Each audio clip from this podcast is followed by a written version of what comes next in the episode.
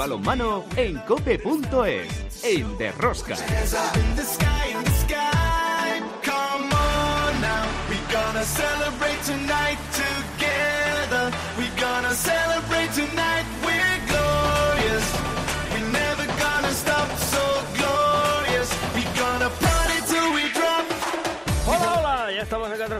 con todos vosotros. ¿Qué tal estáis todos? A mantener el balonmano, seguidores de Rosca. Tercera jornada de la Liga Sobal y el Fútbol Club Barcelona lleva dos goleadas de más de 40 tantos a sus rivales en dos de ellas.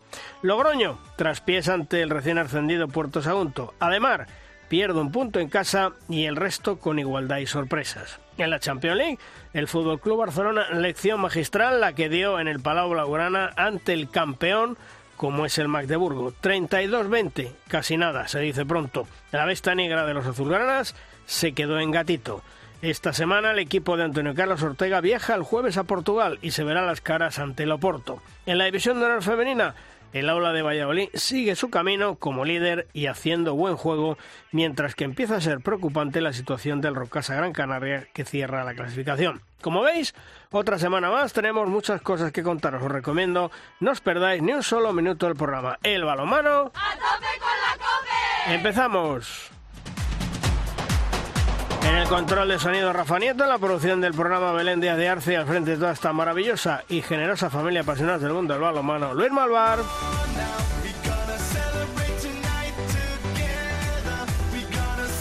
En Cope Valladolid un día más, Juan Carlos Amor. Hola, Juan Carlos. Hola, ¿qué tal? Muy buenas. Y en Logroño, Chema Jodra, la Chema. ¿Qué tal? ¿Cómo estamos? Buenas, pues aquí ya de vuelta. A ver si empezamos ya la normalidad. ¿no? Se terminaron has las dejado San- fiestas. has dejado San Mateo ya de lado.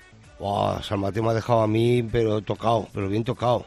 Todo el día de, de- o, o fútbol, o toros, o pelota, o degustaciones, comer, beber, qué desastre. Oye. ¿y, eso ha influido en el equipo del balonmano Logroño o no? Porque perdieron con el Puerto Sagunto, ¿eh? Pues no, a ver, pero a ver, es que estáis mal- muy mal acostumbrados. O sea, es que a todo el mundo le dais un margen, ¿no? Sí. O sea, todos los equipos decís, coño, es un equipo nuevo, con mucha gente importante que está, que no sé qué, se tienen que hacer, que tiene que trabajar, menos Logroño. O sea, Logroño desde el primer día tiene que estar ganando de 10. Y no puede ser. Es que Logroño O sea, este es año tiene un buen equipo, ¿eh? Que sí, que, que no te lo, a ver, que no te lo voy a discutir. O sea, que, que tiene un equipo, a mí me parece que un equipo eh, bastante majo. No sé para llegar hasta dónde, pero, pero bastante majo. Pero eh, todo eso hay que hacerlo.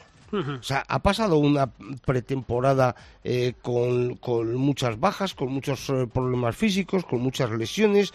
Han estado jugando algunos partidos amistosos con, con justos o menos o menos de lo justo. Entonces, eh, al final eh, no llegas porque no has tenido un mes, porque me dices, no, hemos tenido un mes perfecto, ¿no? De pretemporada, pero no lo has tenido. Entonces hay muchos que están haciendo la pretemporada ahora. Y, y vas a pinchar en algún lado, fijo que vas a pinchar en algún lado. Y claro, si vas justo y te encuentras con un porterazo que, claro, es que tiras eh, 28 veces, es- no me acuerdo, me parece que son 28, y resulta que de las 28 te para 14. Claro.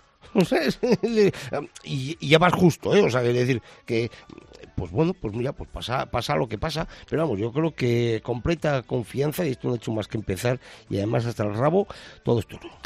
Pues démosle tiempo al balonmano Logroño, pero nosotros no tenemos tiempo porque nos vamos al análisis de la jornada. Si quieres conocer toda la actualidad del mundo del balonmano, descárgate de Rosca en cope.es.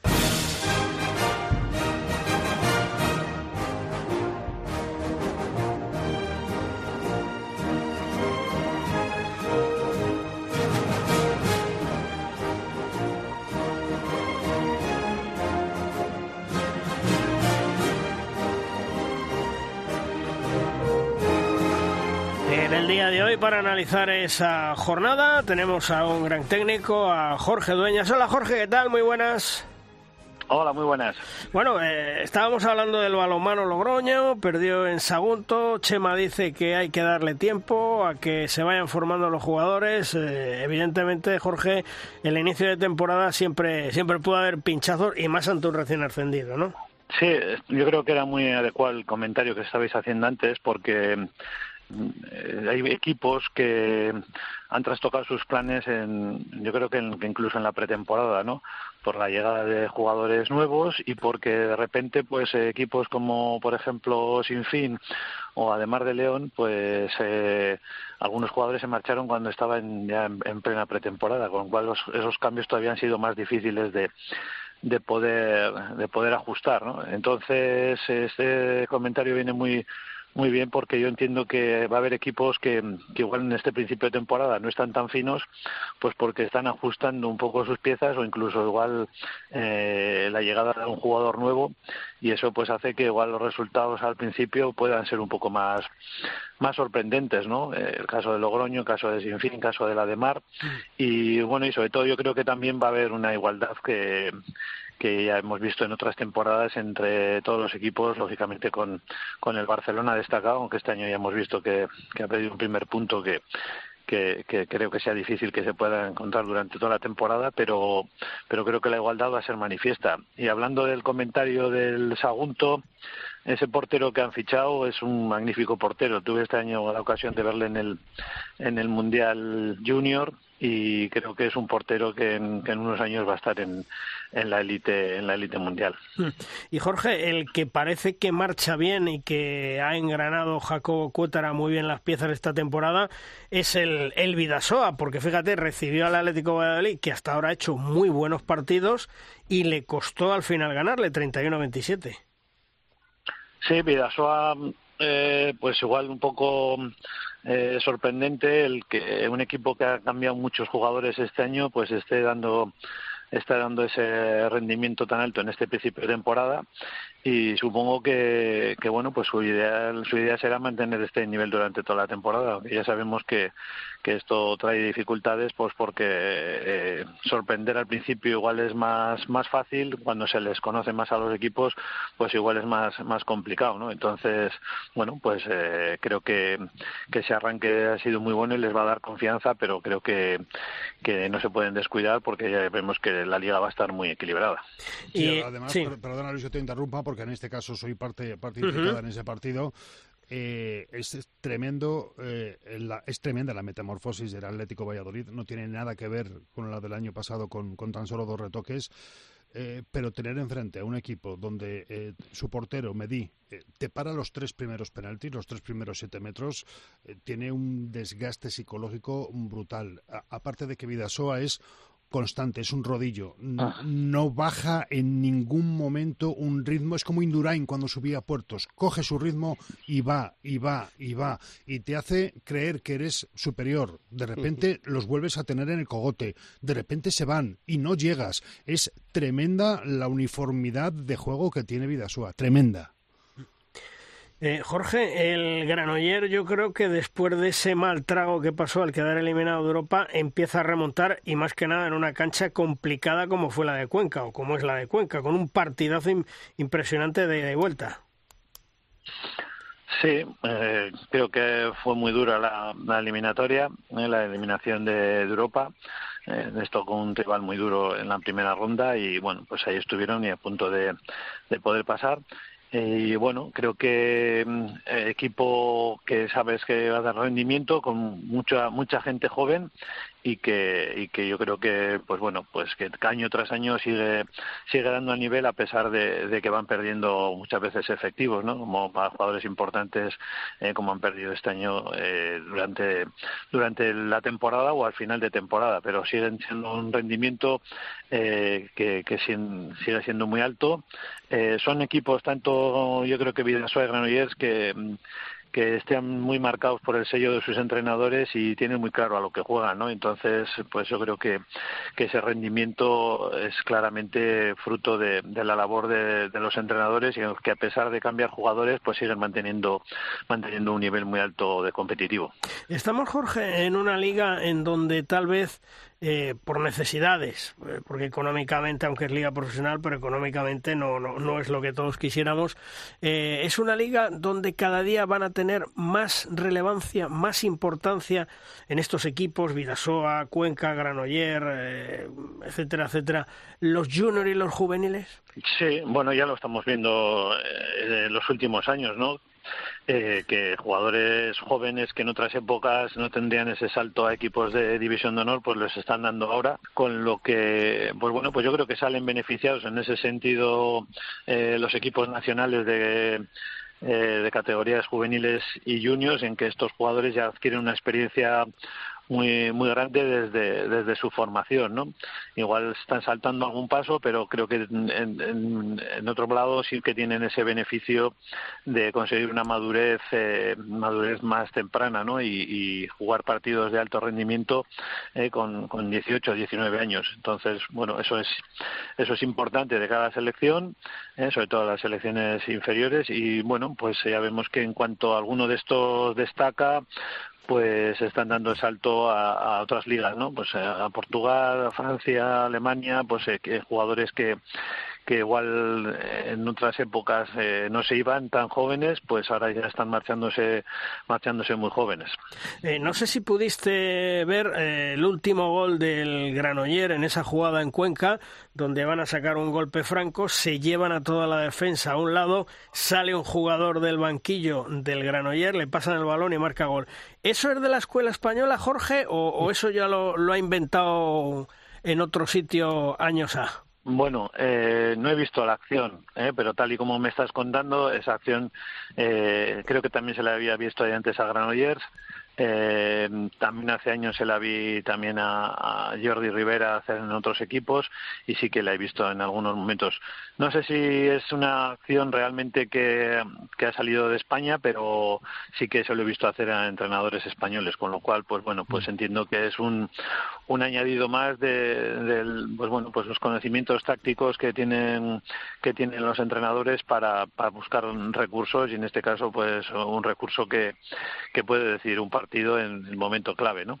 Hombre, lo que sí es cierto, Jorge, es que vosotros, los entrenadores españoles, la escuela española, estáis muy cotizados en el extranjero por algo y que yo creo que hoy en día es eh, la envidia de, muchos sitios y, no es por echarnos flores eh, a, nuestro balonmano y sobre todo a, vosotros y a vuestra técnica, ¿eh? pero que estáis muy cotizados gracias a todas estas cosas. Bueno, creo que tuvimos una suerte de bueno y el interés también de aprender de de mucha gente que, que estuvieron pasando por eh, por España durante muchos años, también la suerte de, haber disfrutado de unas ligas pues de, muy alto nivel, ¿no? En su momento yo creo que eran, eh, pues eh, no sé si las mejores, pero entre las mejores del mundo, tanto masculinas como femeninas, y bueno, y eso yo creo que nos que nos impregnó pues mucha mucho conocimiento y luego lógicamente pues el interés de cada entrenador para para mejorar en, todas en todas sus facetas por lo tanto creo que que bueno pues el que ahora tenga tengamos ese caché a nivel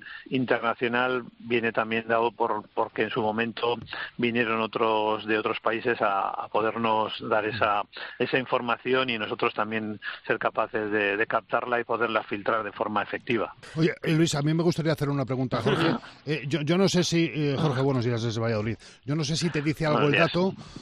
jornada 1, 52 goles de media por partido. Jornada 2, 57 goles de media por partido jornada 3 ah. casi 62 goles de media por partido. ¿Esto es una cifra aleatoria que se va dando según el calendario mm, refleja emparejamientos o, significa que ya el corsé de las primeras jornadas se va soltando?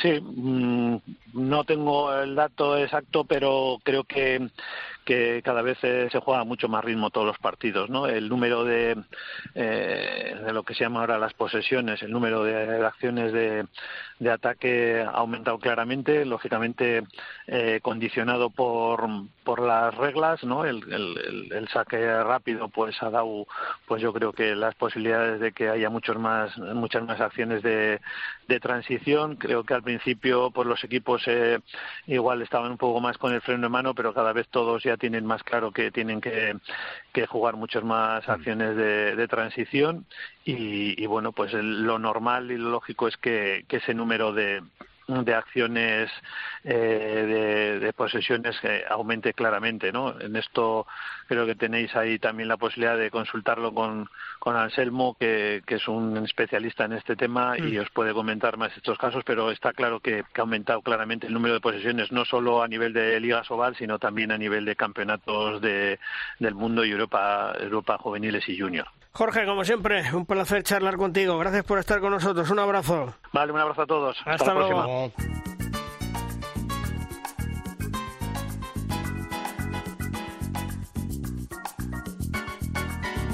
En Derrosca llega el momento de la firma invitada. La firma esta semana nos llega de la estilográfica de Manuel Espadas, compañero de la tribuna de Ciudad Real, un periodista que sabe lo que es el buen balomano y que durante muchos años ha disfrutado viendo a la élite del balonmano europeo y mundial. Sepamos de qué nos habla esta semana Manuel. Hola Manuel, ¿qué tal? Muy buenas. Buenos días Luis, pues aquí estamos una temporada más, así que pues hombre, yo te agradezco que me des la oportunidad de, aportar este granito de arena en esta ventanita que tenéis aquí abierta para todos los locos del balonmano, que aquí seguimos resistiendo pese a todas las adversidades. Un placer, eh, ya te digo, poder compartir con todos los oyentes mi punto de vista de este mundo un punto de vista que es algo diferente al del resto de colaboradores que tienes y de invitados, puesto que yo, pues ya desde hace unos años, observo el balonmano desde, pues, desde la distancia, el balonmano de élite, quiero decir.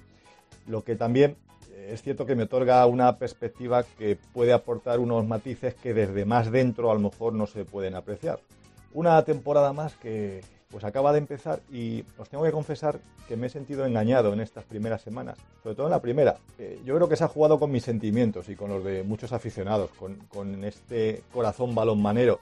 Y eso es algo que a mí me ha dolido. Resulta que hace dos semanas, cuando fui a repasar los resultados de la primera jornada de la Liga Sobal, eh, se me queda la boca abierta cuando ves ese empate del todopoderoso Barça en la pista del Vidasoa. Y yo, ingenuo, me pregunté, a lo mejor es que está cambiando la tendencia. Y si no es este año, a lo mejor en breve podemos asistir a una lucha por el título pues algo más equilibrada.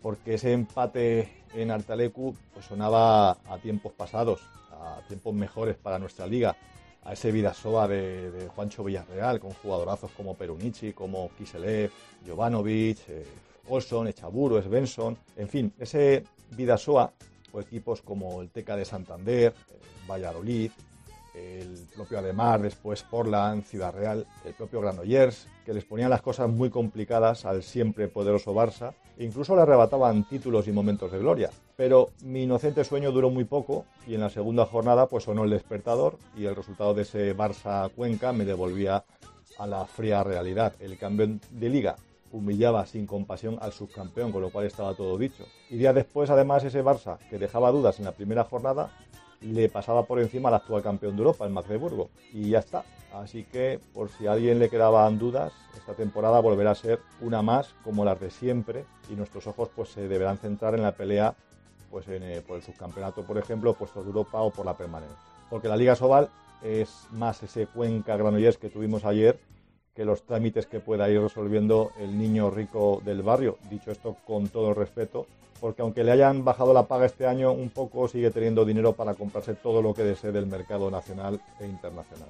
Y es lo que hay. Por ello, como siempre digo en estos inicios de campaña, nos tenemos que centrar en disfrutar de nuestra liga, con lo bueno y con lo malo, sabiendo que se pueden ver muy buenos partidos de balonmano, con mucha calidad, con fuerza y con mucha emoción. Así lo haremos un año más desde aquí, desde Ciudad Real, donde esta temporada aspiramos a traernos un pedacito del mejor balonmano español, acogiendo la, Copa Sobal de diciembre. Creo que están en ello, que están con reuniones, con correos electrónicos, WhatsApps y llamadas telefónicas. Otra cosa es que la cosa se confirme, a ver si es posible y vamos metiendo la cabeza poquito a poco. Porque nuestros equipos, Luis, lo siguen intentando, pero lo están teniendo mm, nada fácil. Como sabéis, Alarcos no pudo mantenerse en plata y bajó, así que se confirmaba el sorpaso, podemos decirlo así, del balonmano caserío, que además ha empezado bien la competición en plata con un 2 de 2 que nos hace albergar esperanzas de que pueda estar peleando por estar por lo menos en los puestos de fase de ascenso a Soba. Por cierto, y ya que estoy hablando de lo mío y que nadie me lo impide, me permito poner en este escaparate que es de rosca un nombre que en breve lo vais a poder disfrutar en televisión. Se llama Marcos Fis. Es juvenil de primer año y ayer tuve la fortuna de verlo debutar con el balomano Larcos en un partido senior, jugando contra hombres en Primera Nacional, pero contra hombres con mucho más años, más kilos, más experiencia y mucha más barba. Pues el Angelito le marcó una docena de goles al Cajasur Córdoba, que el año pasado fue campeón de grupo. Es lateral, es zurdo, ojo, y aunque ese apellido ilustre, Fis, os lleve a imaginar a un perfil de jugador tipo bombardero, tipo potente, como lo era su padre, que no se engañe. Mucho más que a Julio Fis, el joven Marcos se parece a un jugador como la Fur Stefansson, salvando las distancias, de momento, como una clase bestial, con muchos recursos en el lanzamiento, pintando a los dos lados, corre contraataque, no se arruga en defensa. Vamos, que lo que os digo, en breve lo tendremos defendiendo el escudo de uno de los grandes, o lo que es lo mismo, que es más que probable que sin más tardar se lo lleve el Barça para garantizarse unos añitos más de hegemonía en el balonmano español. Pues es todo Luis, lo dicho, un placer y un orgullo poder volver a volcar aquí estas reflexiones, algunas inconexas, sobre el mundo del balonmano. Pero al fin y al cabo es sobre mi mundo del balonmano. Un abrazo.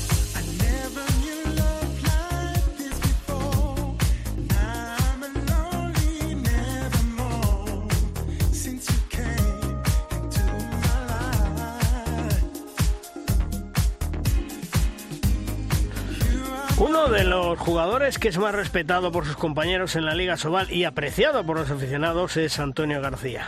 Un año más, viviendo su segunda juventud con su equipo, el Balomano Granoller, y liderando un vestuario que año tras año la verdad es que sufre muchos cambios. Esta temporada, nueve altas, cinco canteranos han entrado y seis bajas. Granoller, como siempre, toca reinventarse y hacer el milagro. Hola Antonio, ¿qué tal? Muy buenas.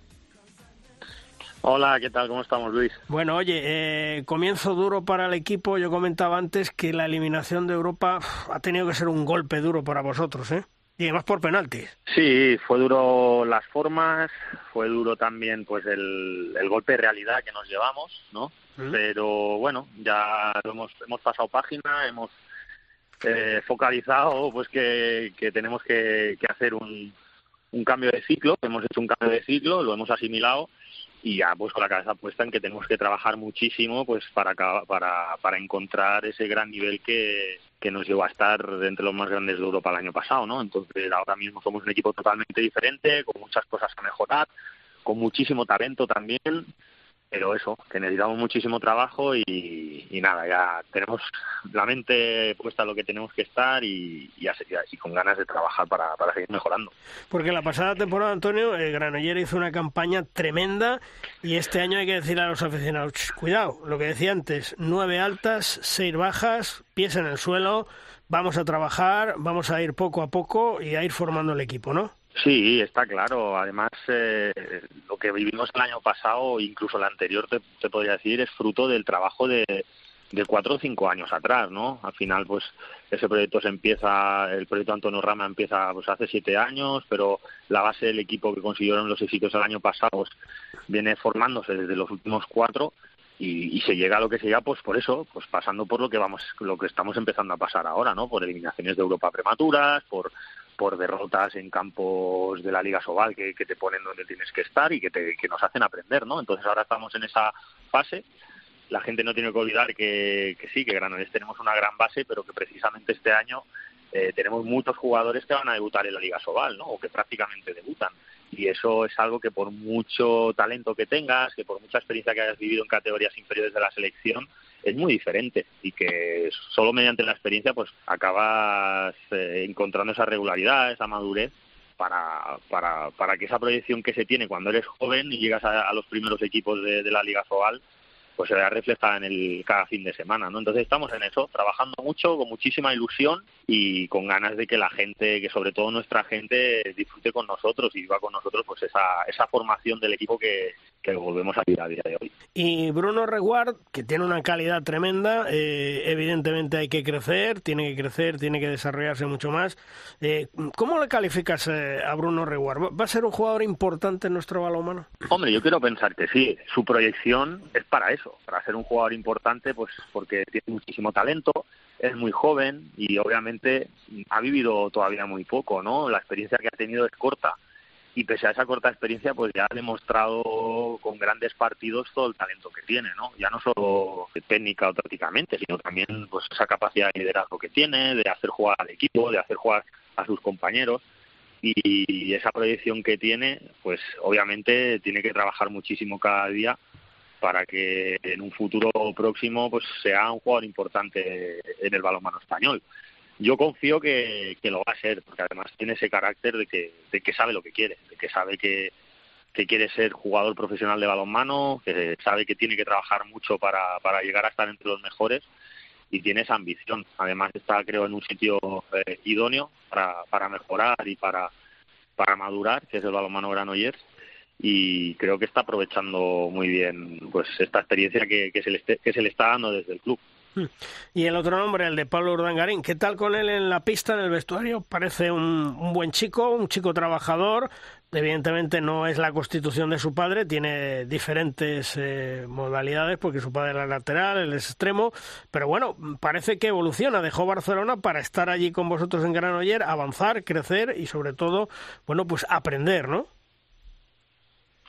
Sí, totalmente. Además, Pablo es un jugador del perfil que, que siempre llega al balonmano Granollers, ¿no? Que es un jugador joven, con mucho talento, con proyección, además con una constitución que, que hacía tiempo que no teníamos en el, en el equipo, ¿no? Un jugador zurdo de, de 1.94, 1.95 y que, y que tiene muchísimo margen de mejora, ¿no? Eh, él no es extremo, o sea, perdón, él es extremo, no es lateral, pero ayer precisamente en Cuenca jugó de lateral todo el partido, metió siete goles, dio muchísima continuidad, hizo un partidazo y es por eso te digo, dentro de esa proyección que él tiene, eh, pasa el hecho de que va a ser un jugador, yo creo, que va a poder ayudar en las dos posiciones, tanto en el extremo como en el lateral, ¿no?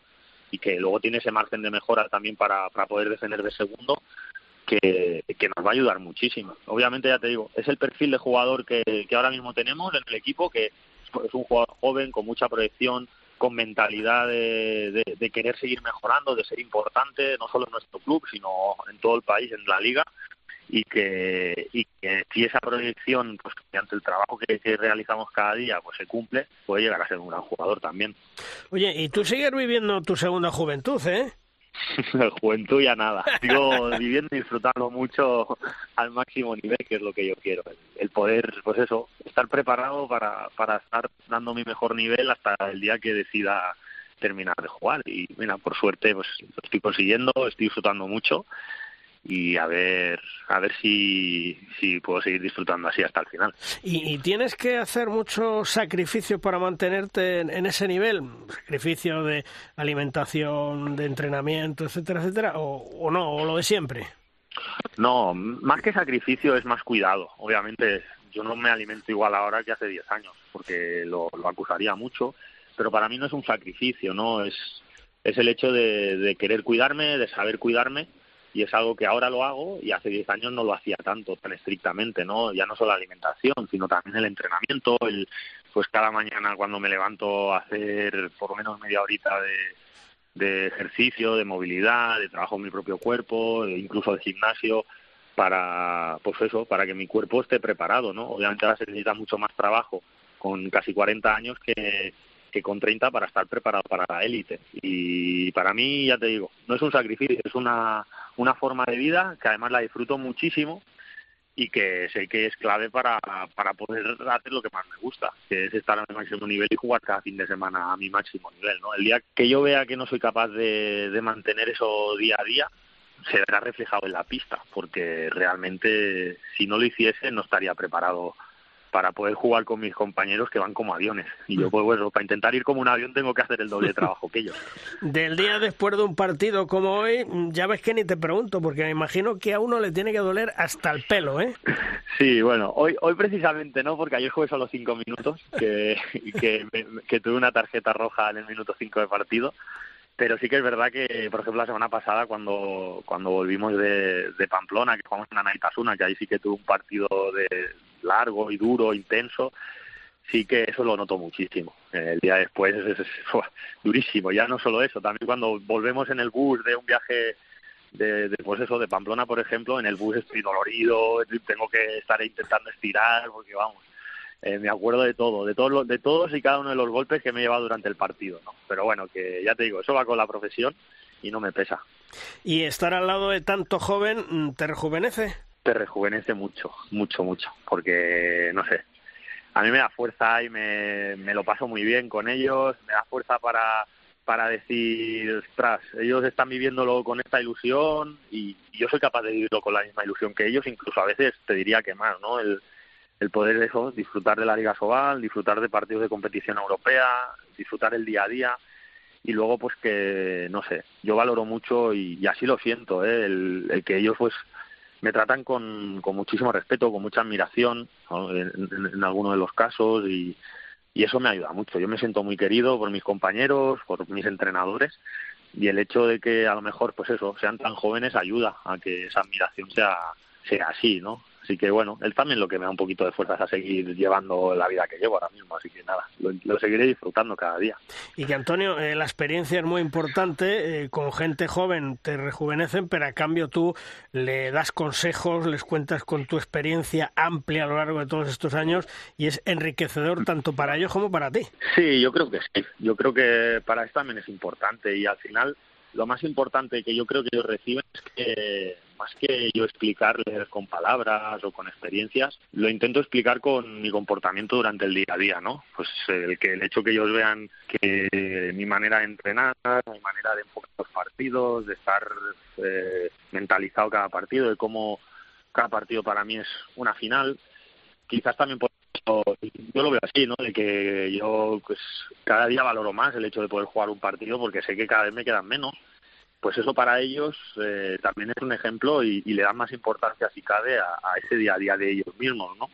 El, el que yo pues con mi manera de hacer las cosas para ellos sea un ejemplo eh, es importante más que que yo les pueda explicar cualquier cosa, porque si luego yo les explico una cosa y yo no soy el primero que, que, que, da ejemplo con su comportamiento de ello, no valdría para nada, ¿no? Entonces, yo creo que para ellos es importante, sobre todo eso, cómo, cómo me ven entrenar, cómo me ven jugar, eh, me salgan bien o mal las cosas, eh, el darle la importancia que le doy al ser jugador profesional, en un momento en el que para para los jugadores españoles que llegan ahora, por las condiciones que se tienen, pues es tan complicado, ¿no? Pensar que podemos ser jugadores profesionales, pues al final yo con mi comportamiento intento ver que, para que te traten como un profesional te tienes que comportar como un profesional, ¿no? Y eso pues son cosas que yo creo que ellos valoran y eso también le da valor a nuestro equipo y le da mucho nivel. ¿Y la Liga Sobal, mm, cómo lo ves esta temporada? Eh, ¿Igual de igualada que el año pasado o más igualada todavía? Yo creo que todavía más. Están habiendo muchísimos empates, muchísimas, muchísimos resultados muy ajustados hasta el final y yo creo que eso es bueno. Es bueno porque creo que hay jugadores, hay equipos de, de la zona media alta que han subido su nivel. Pienso que Logroño, Vidasoa, han subido muchísimo su nivel respecto al año pasado. Quizás Logroño pues no ha empezado como le hubiera gustado, pero creo que los fichajes que ha hecho su, su potencial. Luego pues eh, hay otros equipos que, a lo mejor de momento nos afecta un poquito pues ese cambio de, de jugadores, ¿no? Que, que pues eso estamos todavía formando eh, la, identidad de nuestro equipo, que podemos ser Cuenca, podemos ser nosotros, incluso Torrelavega, que somos equipos que, que a lo mejor sobre el sobre el papel podamos haber bajado nuestro nuestro potencial pero que creo que a medida que vaya pasando la liga volveremos a, a estar arriba, ¿no? Y, y, eso hace pues que la Liga Sobal pues haya cogido más igualdad. De hecho, mira, el partido entre, entre Vidasoa y, y Barça que se jugó en las primeras jornadas, que acabó con empate, pues es una muestra de que un equipo como Vidasoa es capaz de plantarle cara a un, a un equipo como el Barça. Acaba de ganarle de 12 al campeón de Europa, ¿no? Todo el mundo decía que el Barça que perdía potencial, que la marcha de jugadores, sí, la marcha de jugadores obviamente afecta al Barça, pero siguen siendo un equipo top de Europa, como demostraron el otro día, ¿no? Hay jugadores que, que jóvenes y, y españoles que han llegado a su plantilla, como Paul Valera, Javier Rodríguez y Jaime Gallego, que son jugadores con muchísima proyección, con muchísimo potencial, que van a ser importantes en el, en el balonmano español, en la selección y todo, y que van a estar en el Barça, ¿no? Así que eso, ellos van a, ayudar a mantener que, ese nivel a nivel europeo igual pues siga subiendo. ¿Y vosotros, eh, objetivo del Granollers esta temporada, estar lo más arriba posible para volver a entrar en Europa y me imagino que la Copa del Rey, claro? Claro, para nosotros, nosotros mismos nos hemos puesto ese, listón ya no solo con, con palabras, sino con hechos, ¿no? Los últimos años, pues nuestro nuestras temporadas nos nos han hecho ser candidatos siempre a estar en los puestos europeos y obviamente tenemos que volver a optar a eso, ¿no? Lo que no sea poder luchar hasta el final por entrar en esos puestos europeos sería un fracaso. Creo que estamos preparados o que a medida que vaya pasando la temporada vamos a estar cada vez más preparados para, para ser eh, importantes de cara a esos, a esos puestos de arriba. Y, bueno, sobre todo la victoria ayer nos va a dar mucho. Yo creo que ahora mismo nos va a dar un gol muy grande que necesitábamos y que, que nos va a permitir seguir arriba. Luego es lo que tú has dicho, en torneos cortos, intentar meternos en la Copa Sopal, para poder luchar, pues eso, por final. Y la Copa del Rey también es vital este año. Pues ya desde el año pasado se le da más importancia a, a la Copa del Rey de cara a los puestos europeos que a la Liga Sobal y obviamente pues es, es más fácil llegar a un puesto europeo ganando tres partidos que, que acabando entre los cuatro primeros. Así que, que eso yo creo que no solo a nosotros, sino a cualquiera de los equipos que queramos jugar en Europa, hace que la Copa del Rey cobre incluso más importancia en algún momento que la Liga Sobal. ¿Y cómo ha ido este año ese campus Antonio García? ¿Muchos chicos? ¿Mucha promoción donde hay que hacerlo en la juventud? Muchísimo, estoy súper contento porque ya ha sido la treceava edición del campus, He tenido 130, hemos tenido 130 niños y niñas que han venido al campus, aparte se han, por desgracia, eh, se han tenido que quedar fuera 35 chicos y chicas que no que por capacidad no, han podido asistir al campus porque nosotros no somos capaces de abarcar a más gente y pienso que, que lo que tú dices, eh, la promoción que, que venimos realizando, que mediante este campus es, está siendo muy bien recibida, ¿no? Y yo estoy muy, muy contento con ello, porque al final significa que se hacen las cosas bien, que cuando se hacen las cosas bien en el mundo del balonmano la gente responde, los padres y las madres responden, siguen apuntando a sus hijos e hijas al campus y yo pues desde aquí animo a eso, a que jugadores y jugadoras tanto de la Liga Sobal como de la Liga Guerreras que se animen a hacer campus de, esta, de, este tipo hace que, el balonmano español siga creciendo, ¿no? Y esa promoción es muy importante, ya no solo por parte de los clubes, sino por parte de los jugadores, porque porque los niños y niñas quieren cosas así, y en verano que, que quizás hay menos actividad, eh, es algo muy bonito. Yo estoy muy contento porque año tras año tenemos 130 niños y niñas que, que están, son 13 años ya, y ya estamos preparando la, la edición del año que viene con muchísima ilusión porque, porque además de que, de que es nosotros, tanto yo como mis entrenadores y entrenadoras, nos lo pasamos genial con los chicos y chicas. Antonio, ya para ir terminando, cuéntame eh, esa jugada del último gol ayer en Cuenca, cómo el saque de falta, de, de golpe franco, sale uno corriendo del banquillo. Bueno, eso, eh, eso yo antes se lo decía a Jorge Dueñas, que hablaba con él, eso es de la escuela española, eso es nuestro, ¿no? Mira, mira, te lo voy a decir sinceramente cómo fue. Eh, nos quedaba solo un pase del pasivo y, nuestro segundo entrenador llama Pablo Urdangarín, que está en la barrera que vamos a hacer para que lance Buzle, para que venga el cambio y entre Uriol Rey en defensa para anticipar ese cambio, que no nos cojan al contraataque. Entonces, Pablo Urdangarín antes de que saquen, Uriol, Rey entra en la pista, se va a ir a nuestro campo para defender, pero se da cuenta que, que, toda la defensa está en un lado de la pista, solo pendiente de, de Entonces, él mismo, por decisión propia, pidiendo la pelota. Entonces, pues si va Montoya lo ve, se la Así que fue jugada de pizarra, pero de la pizarra de Uriol Rey. sí que es una jugada que la, la, esta es la tercera vez que, la, hacemos esta temporada. Le decimos al Barça, a la Supercopa catalana, y el otro día salió pues de, por la iniciativa de Uriol, de Uriol Rey. Así que, que nos dio la victoria, nos aseguró la victoria y oye, nos dio muchísima alegría, ya lo visteis. Pues nada, Antonio, que como siempre, un placer charlar contigo. Mucha suerte esta temporada y que ojalá se cumplan los objetivos que queréis. Un fuerte abrazo, amigo. Muchísimas gracias, Luis. Un abrazo. A ti, hasta luego.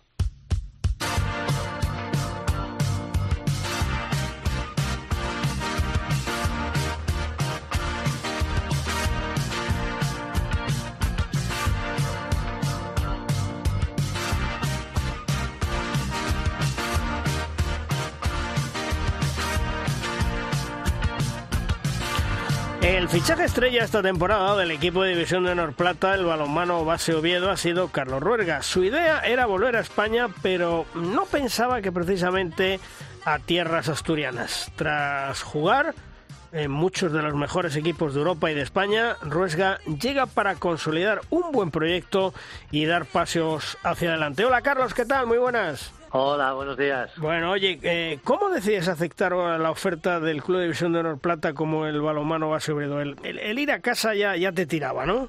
Sí, después de tantos años fuera, pues eh, yo siempre dije que después de mi experiencia en Portugal, que al final estuve siete temporadas, que es en el equipo que más temporadas he estado, quería volver a España, quería jugar mis últimos años en España y en principio no me había planteado eh, esa opción, ¿no? De jugar en División de Plata, tenía diferentes ofertas de, de Asobal, pero eh, sobre el mes de abril, mayo, comenzó a surgir la posibilidad de, volver a casa, de volver a Asturias y en un momento eh, no, había, no me lo había planteado, pero después por diferentes circunstancias, al final salió y bueno, la verdad que eh, muy contento de, después de estar tanto tiempo fuera, pues cerrar un poco el círculo, ¿no? Y, volver a casa. Sí, porque volver a casa, Carlos, eh, algo muy especial para ti. Ya no vas por vacaciones, sino que ya estás allí, ¿eh? Exactamente, y además eh, este año pues se me hizo muy raro, ¿no? Después del verano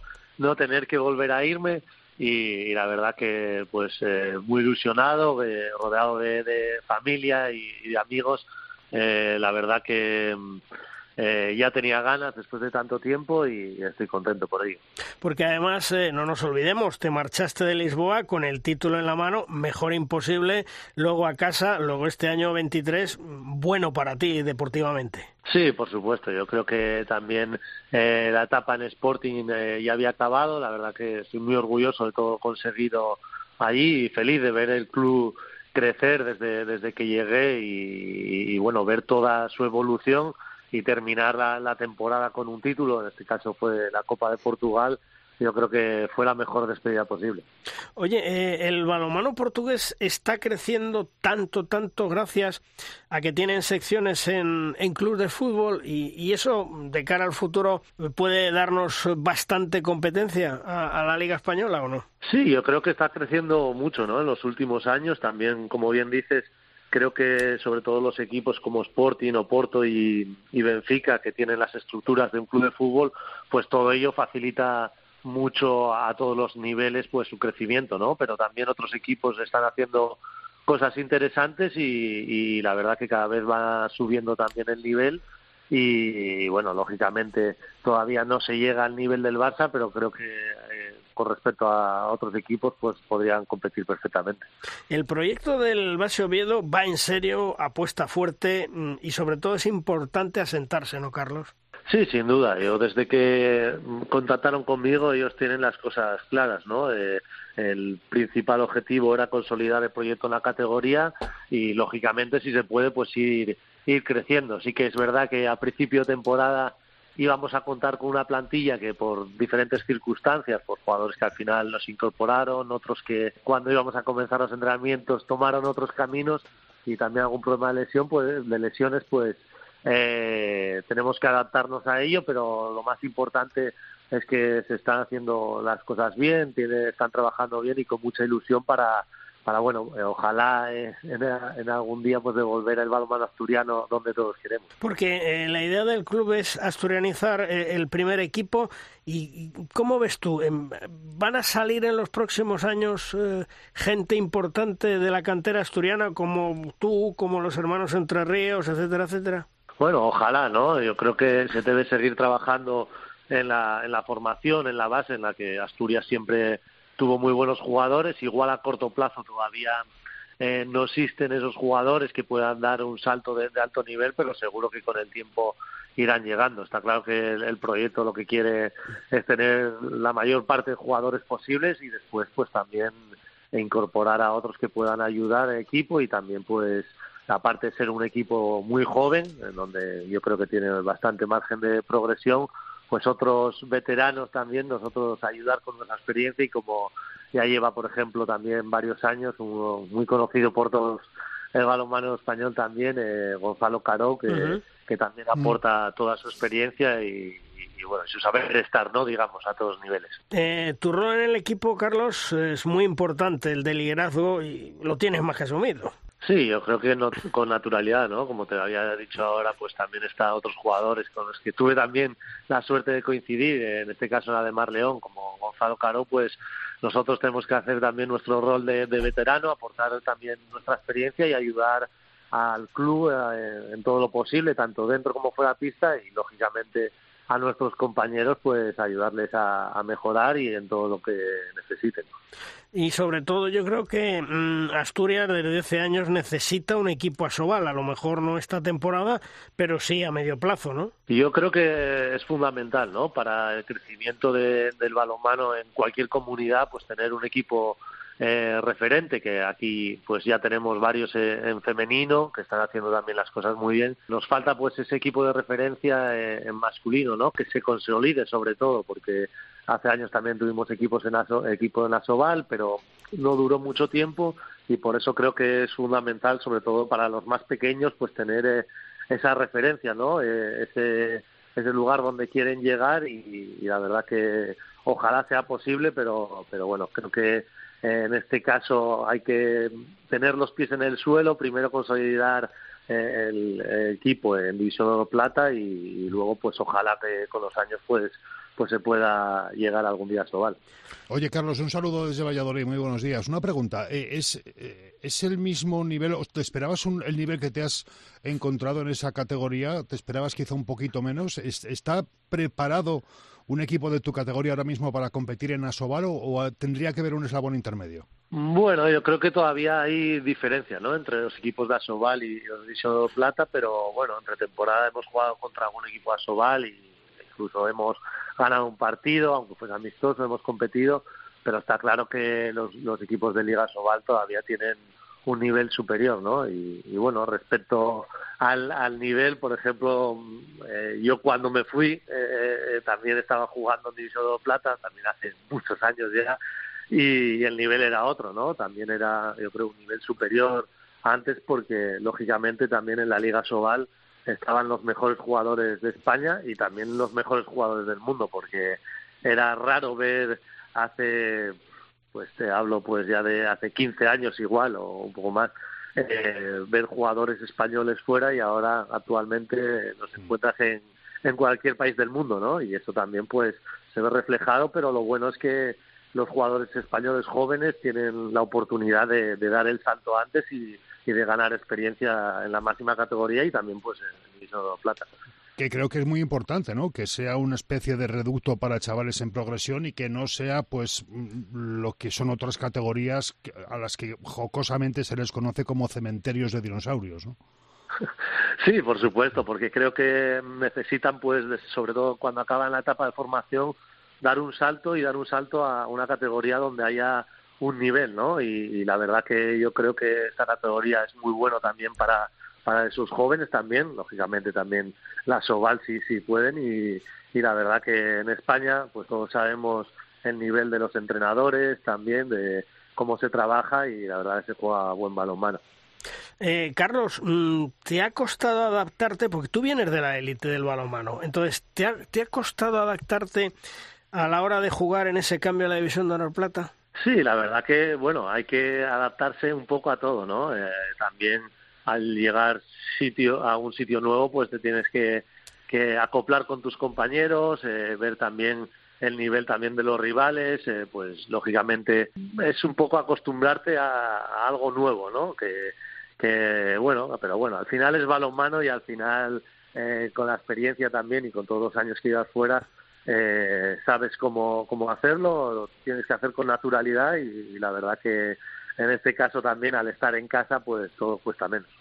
Primer partido de la temporada, primer eh, triunfo del balonmano base Oviedo. Mm, subir esta temporada Sobal va a ser muy complicado, es una de vuestras metas, o decir, bueno, lo que hablábamos antes, vamos a sentarnos y ya pensaremos de cara a un par de temporadas. Sí, yo creo que hay otros proyectos y otros equipos que, que son favoritos. Por ejemplo, los equipos recién descendidos siempre tienen eh, ese nivel de competición que da la Liga Sobal y después hay proyectos muy interesantes como puede ser Burgos o Málaga que tienen en mente pues ese ascenso ¿no? a la Liga Sobal y nosotros todavía, como te decía antes, creo que estamos en otra fase, ¿no? En una fase de consolidarnos, de mantener la, la categoría lo, lo antes posible, si puede ser, y, lógicamente sin renunciar a nada, ¿no? Con ilusión de seguir creciendo y estar lo más alto posible. Eh, si podemos estar luchando por esos objetivos mayores, pues bienvenido sea, pero si no, pues tenemos que seguir trabajando y mejorando para que el proyecto año a año pues vaya creciendo. Pues Carlos, eh, enhorabuena, bienvenido a casa nuevamente. Eh, mucho que aportar a la gente joven con esa experiencia, como decía yo al principio, que has estado en los mejores equipos de Europa y de España y, apoyar ese balonmano asturiano que ojalá dentro de un par de años esté en la Liga Sobal como, como se merece. Gracias por atendernos, Carlos. Un fuerte abrazo. Muy bien, muchas gracias a vosotros. Un, abrazo. Hasta, luego.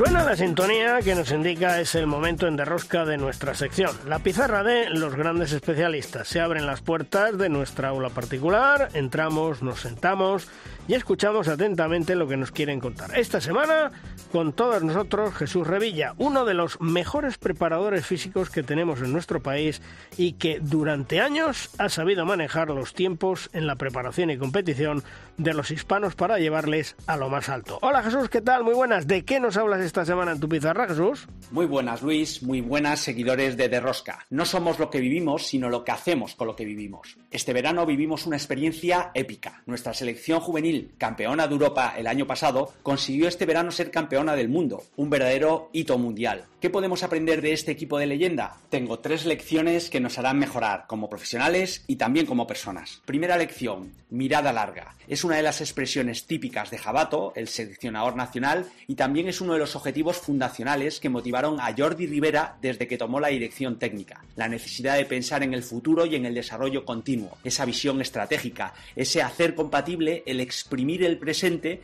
con el trabajar a largo plazo. Segunda lección, la victoria coral, que diría Paco Caro. Cuando hablan Jabato, Alex Mozas o cualquier miembro del staff en entrevistas y conversaciones siempre refuerzan la importancia de cada miembro y aún más jamás se olvidan de reconocer el papel indispensable de los clubes en el desarrollo del talento. Y aún más, reconocen también a aquellos que trabajan desde la sombra y que rara vez son reconocidos. La federación y sus trabajadores que permiten que puedan competir en óptimas condiciones y por supuesto el apoyo crucial de los padres y familiares sin los cuales es imposible que un deportista alcance el máximo nivel. Y tercera y última lección, nos adaptamos a todo. Esta es una de las citas más repetidas por Jabato y me consta que también por Mozas. Nos adaptamos a todo podría ser la frase que define la principal fortaleza de nuestro balonmano español. Llevo más de 20 años viviendo por dentro el balonmano y tengo la certeza de que pase lo que pase, los balomaneros seremos capaces de adaptarnos y seguir luchando para mantener, cuando no mejorar, nuestro nivel. De hecho, cuando alguien cita a Darwin diciendo aquello de no es la especie más fuerte la que sobrevive, ni tampoco la más inteligente,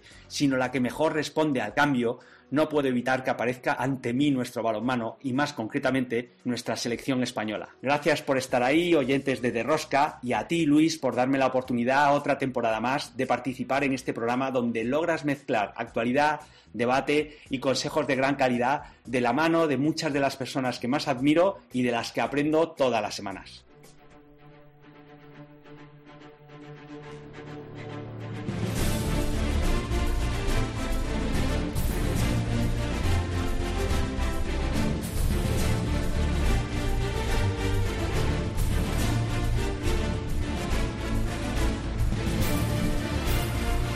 De Rosca llega nuestra tabla redonda, nuestro tiempo de debate.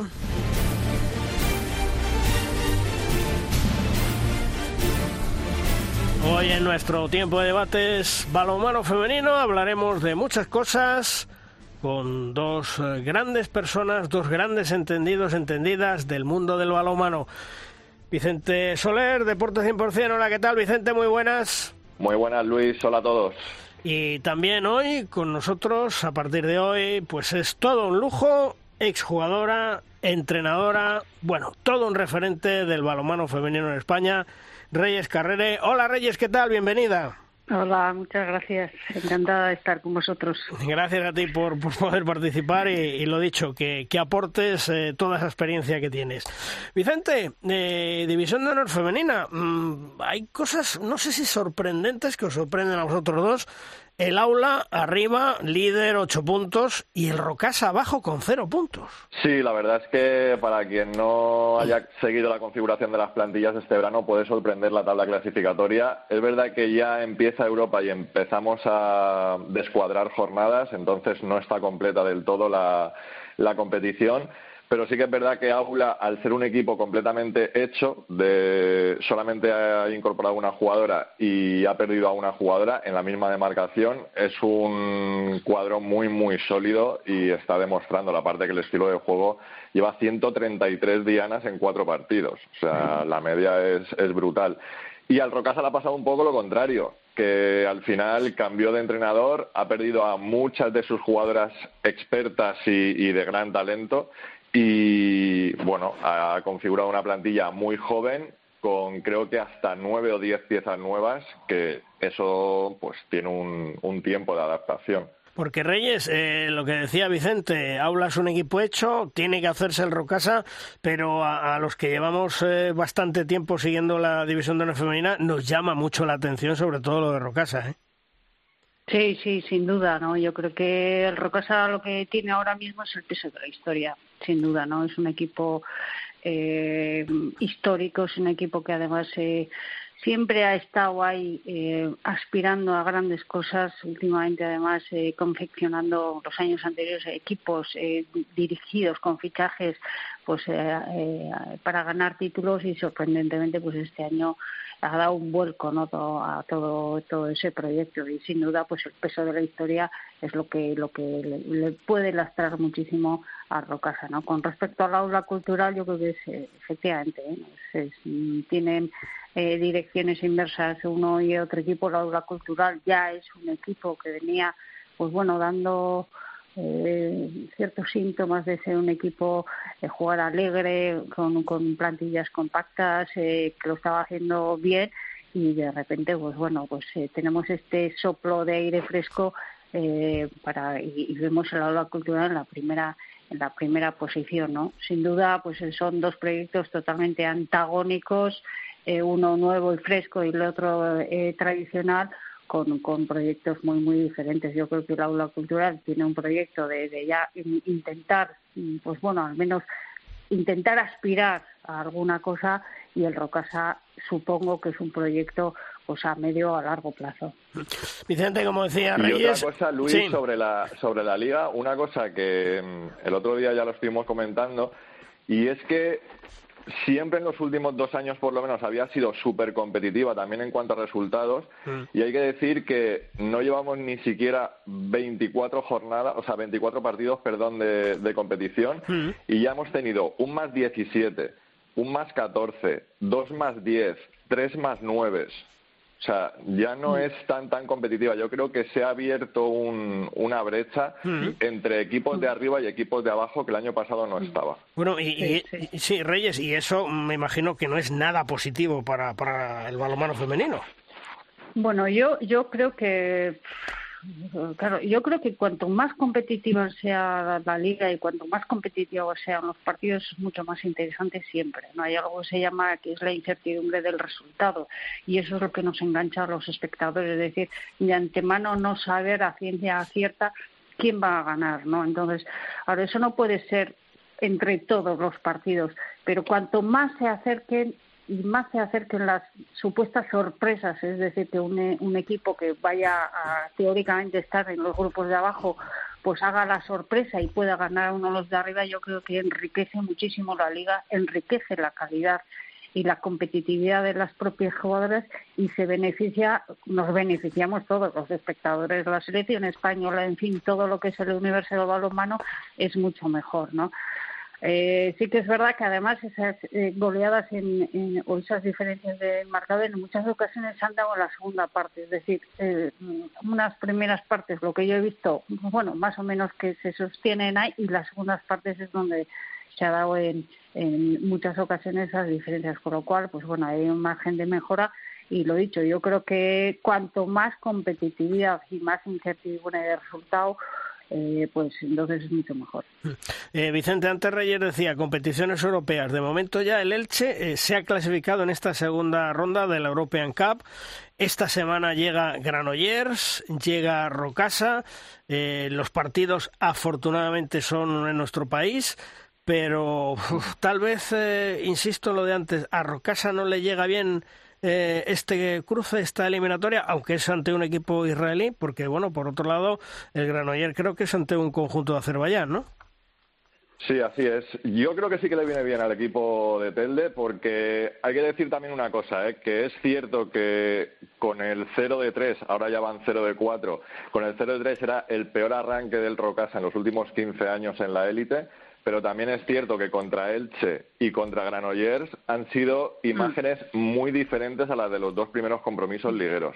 Yo creo que al final jugar dos partidos en casa contra un rival menor va a venir muy bien al equipo insular para, adquirir confianza y yo creo que va a tener cero problemas en superar la eliminatoria y los mismos mm. problemas que va a tener el KH7 Granollers contra el equipo azerí.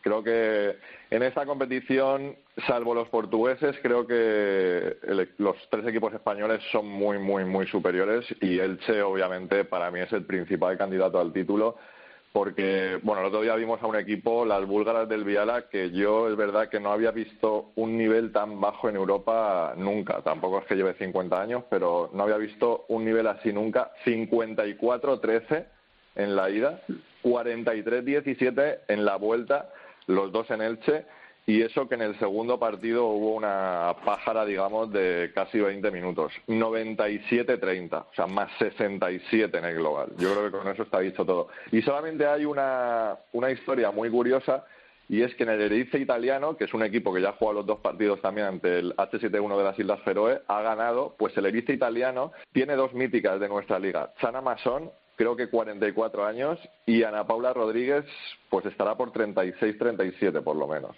Mm, porque Reyes, sí, eso te iba a decir, Reyes, eh, tranquilidad tanto Granoller como Rocasa, por supuesto ya Elche, eh, que van a seguir su camino en esta European Cup, ¿no?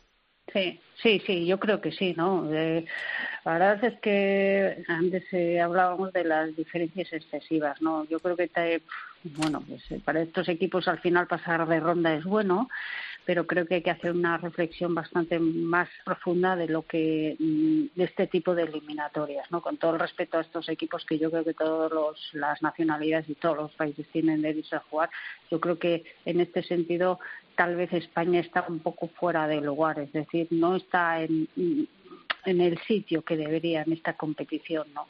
Porque bueno pues a Elche pues, pues bueno pues me imagino que que meter una carga de partida tener, siendo un equipo aspirante a, la liga y a, hacer cosas importantes pues este tipo de partidos también que supone pues bueno un desgaste a nivel organizativo a nivel de jugadoras eh, más importante de lo que pueda esperar, yo creo que hay que intentar o se debería de, establecer estrategias para, para pasar pasar de, pantalla, que se suele decir en el juego, ¿no?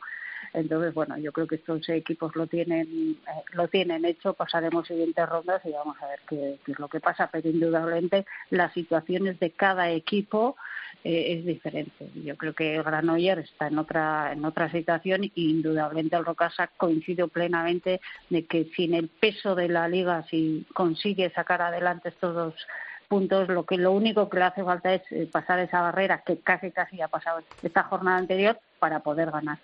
Vicente, el que tiene un mérito tremendo, más que nada porque era un partido complicado, es el, perdón, el Costa del Sol Málaga, eh, ganar en Noruega 35-31 y viene encarrilada la eliminatoria en la European League. Sí, no sentenciada porque un equipo nórdico como el Larvik eh, nunca hay que fiarse, pero para mí partidazo, sobre todo Hubo para mí 20 minutos sobresalientes del Málaga. Hay que recordar que en la segunda mitad iba cayendo el equipo de Suso Gallardo 24-21. Es decir, el parcial es 7-14 para terminar el partido para Málaga, que es una locura jugando a domicilio y en una pista como aquella.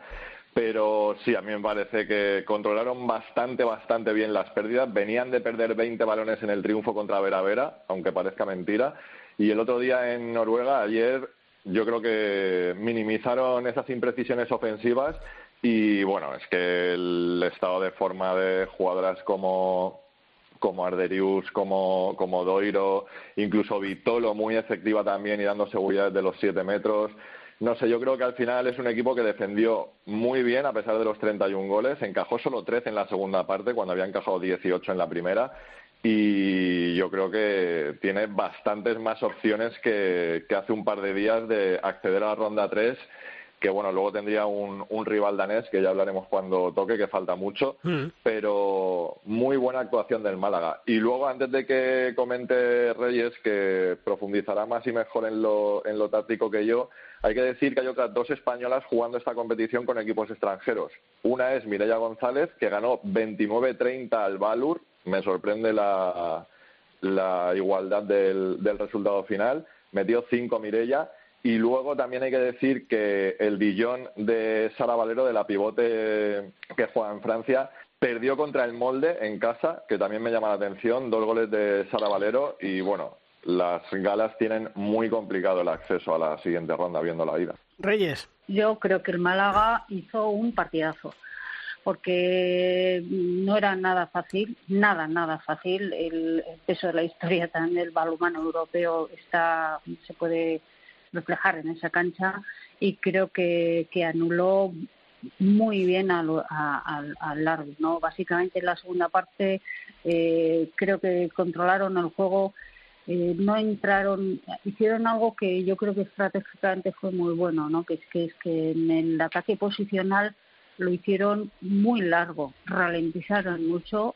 minimizaron, no, entraron en un juego de contraataque o de rapidez que beneficia muchísimo al juego nórdico, sino que el ataque posicional fue pausado, fue pensado, con muchísimas acciones de uno contra uno y de dos contra dos con el juego de la pivote de Silvia Redero y efectivamente toda la, primera línea de, del Málaga yo creo que está en un momento de forma excepcional.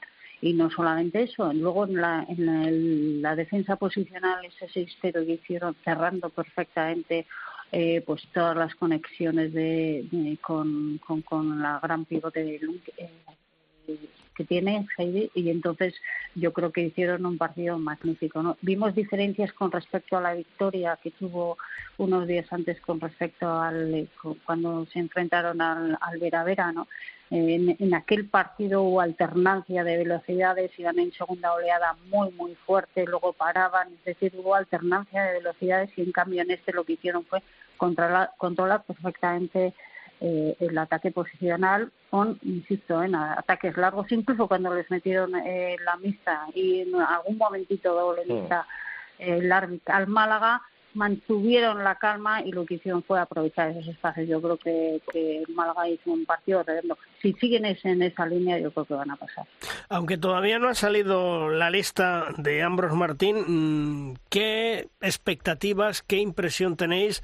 ¿Cómo están nuestras jugadoras? ¿En qué momento de forma para esa lista? Vicente Reyes, que, que tiene que dar Ambros, vamos, en días. Yo estoy, bueno, yo creo que sí, en horas casi, mm. vamos a decir, porque ya faltan menos de dos semanas para que se concentren. Yo tengo muchas dudas, la verdad. Está claro que es la primera lista importante de Ambros, que es la última antes de la definitiva del Mundial, donde nos jugamos mucha, mucho futuro. Y no sé, no sé, la verdad. Es que además, como también es verdad que no conocemos a Ambros en, en el rol de seleccionador, es más difícil especular. Mm, está claro que hay jugadoras que, por lógica, tendrían que ir a esta lista porque no las ha visto. Por ejemplo, Kabagasama, una jugadora importantísima y que ha sido, yo diría que casi la pivote con más minutos de, los últimos años en las guerreras. Y la gente de Alemania, sobre todo, ¿no? Carmen Campos es una jugadora que tampoco ha ido a las dos últimas concentraciones porque los equipos germanos estaban en pretemporada y no han permitido la convocatoria al no ser fecha IHF y bueno, veremos a ver qué hacen el lateral derecho, eh, a ver si las jugadoras que están en Rumanía, eh, Saina Mbenge, Alba Espuñín y María Gómez, que estaban en la órbita y habían ido a las últimas concentraciones, van a permanecer ahí entre las 16 o 18. Veremos de cuántas jugadoras es la concentración. Pero ya digo, yo sí que es verdad que me imagino que todo el mundo diríamos 10, 12 que estarían pero claro, es que cuatro o cinco cambios para mí son muchos. Sí, la verdad es, es que a partir de esta primera lista podremos definir un poco, podemos o podremos opinar acerca de cuáles son los criterios de selección que va a tener Ambros, ¿no? Porque yo creo que esto es muy importante. ¿Qué tipo de modelo de juego quiere imprimir él? ¿Quiere imprimir un tipo de modelo de juego que sea con, con un ataque posicional muy estático y muy elaborado y con muchas alternativas y que sea eh, eh, largo, pues entonces se definirá por un tipo de jugador. O quiere, por, por el contrario, un, un, un juego, un, un, equipo, un modelo de juego con un equipo más rápido, que vaya mucho más a las penetraciones, digamos un modelo de juego más ligero, pues entonces se elegirá otro tipo. en esas alternativas de cinco o seis jugadoras que podríamos bailar todos, ¿no? Yo creo que esta es la definitiva. Aquí quiere una plantilla larga o quiere una plantilla corta, ¿no? Lo que está claro y lo que yo tengo muy claro es que en la lista que haga, y esto parece una grullada, pero Ambrose es un, es un entrenador ganador. Un entrenador ganador. Y esto es lo que va a hacer. Y, con su modelo de juego a ir a muerte, y lo que va a hacer es va a ser encajar en su modelo de juego, su idea ganadora, una serie de jugadoras eh, que ya veremos quiénes son. Yo creo que estas dos, mm, dos vertientes del modelo de juego, que es lo que quiere, y luego qué jugadoras va a encajar. Esto es lo que necesitamos saber. Pues tendremos que estar muy atentos de esa lista, primera lista importante de, de Ambros Martín, pensando, como decía Vicente, como decía Reyes, en ese mundial que está ahí ya a la vuelta de la esquina en noviembre, que es fundamental, por lo menos para que España se meta en cuartos de final y tengamos opciones de entrar en un preolímpico, pensando en esos próximos Juegos Olímpicos de París 2024. Vicente, gracias por estar una semana más con nosotros. Un abrazo, hasta otro día. Otro, un abrazo. Y Reyes, bienvenida y gracias por estar con nosotros, ¿eh? Nos escuchamos otro día. Es un placer. Venga, es un placer, ha sido un placer. Igualmente, hasta luego.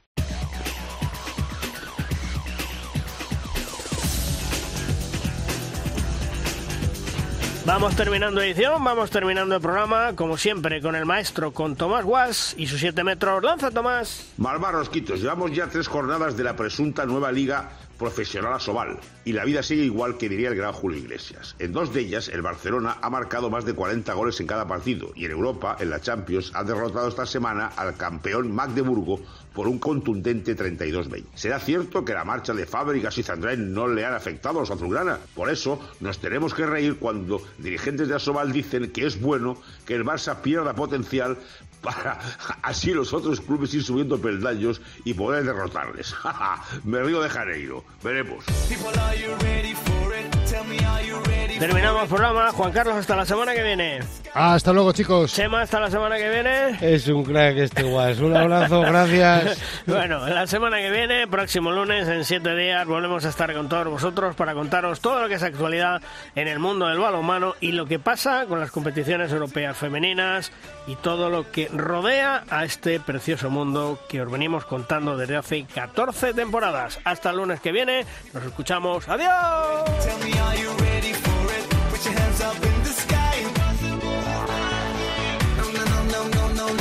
Feel the rush and we are